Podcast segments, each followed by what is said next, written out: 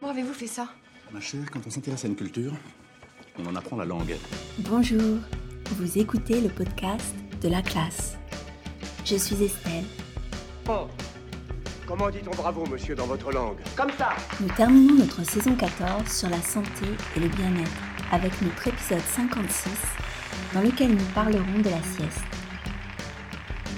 Pour accéder aux transcriptions complètes et aux exercices de chaque épisode, écoutez les épisodes bonus et participer aux leçons réservées aux abonnés, téléchargez mon application ou visitez mon site internet laclassedestelle.com. J'ai de vie, apprendre une autre langue.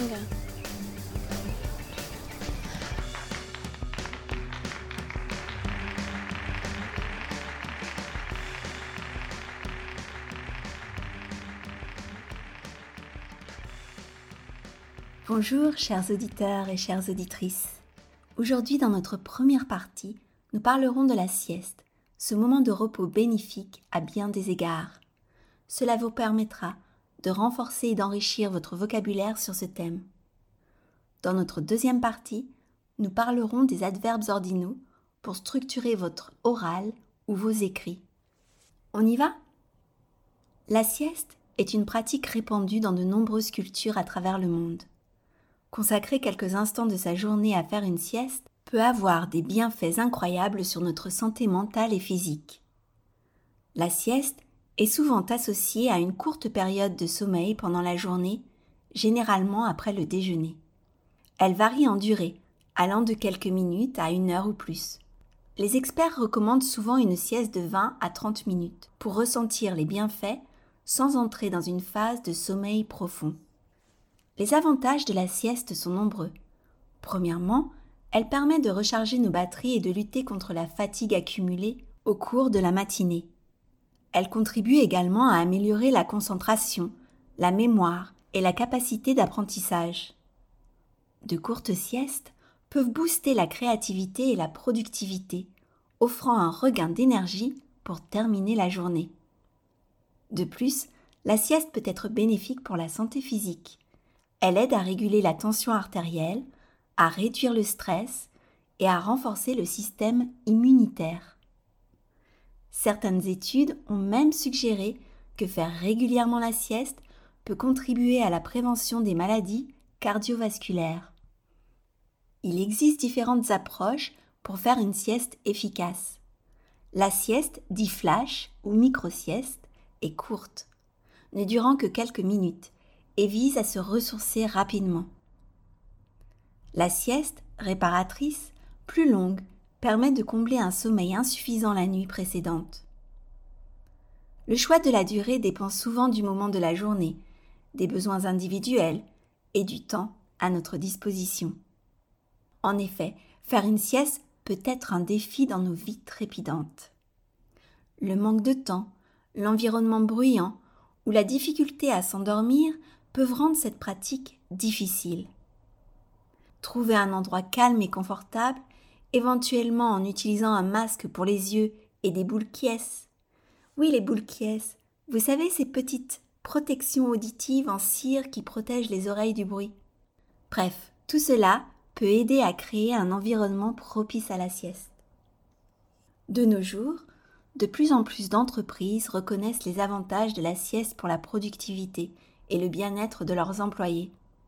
Certaines sociétés ont introduit des espaces dédiés à la sieste dans leurs locaux, offrant ainsi à leur personnel la possibilité de se reposer durant la journée de travail. Ces salles de sieste sont aménagées pour offrir un environnement propice au repos, des lumières tamisées, des fauteuils confortables, parfois même des lits individuels. Cette initiative vise à encourager la pratique de la sieste pour améliorer la concentration, réduire le stress et stimuler la créativité des employés.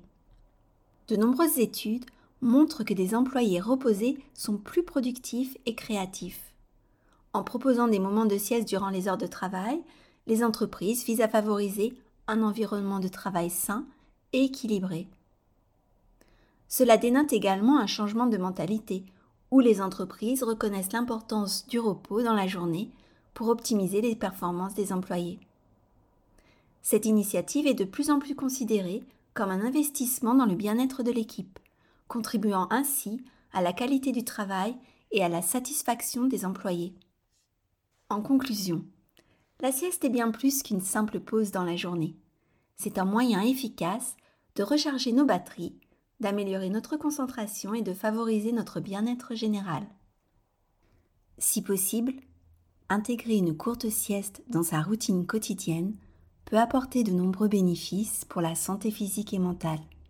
Et vous, chers auditeurs, pratiquez-vous la sieste? Peut-être faites-vous partie de ces adeptes de la sieste revitalisante? N'hésitez pas à partager vos expériences dans les commentaires sur nos réseaux sociaux. Vos retours sont précieux et je vous répondrai. Passons à notre deuxième partie. Aujourd'hui, nous parlons donc des connecteurs de temps. Les connecteurs de temps comme premièrement, deuxièmement, sont des adverbes ordinaux utilisés pour ordonner des événements, des idées ou des actions dans un discours ou un texte. Ils fournissent une structure logique et claire, permettant de présenter des informations de manière organisée. Ces adverbes sont généralement formés à partir des nombres ordinaux auxquels on ajoute le suffixe ment, M-E-N-T, pour les transformer en adverbes. Par exemple, premier devient premièrement et deuxième devient deuxièmement. Ils indiquent la succession chronologique des éléments présentés.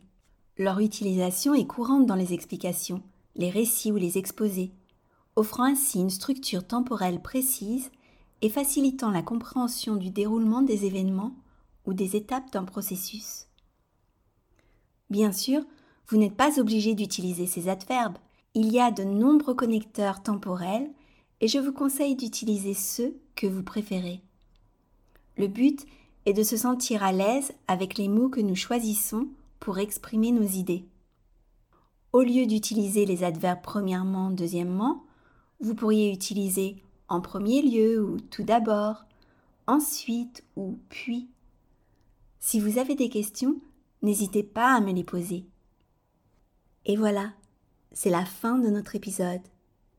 Je vous souhaite de passer d'excellentes fêtes de fin d'année. À bientôt!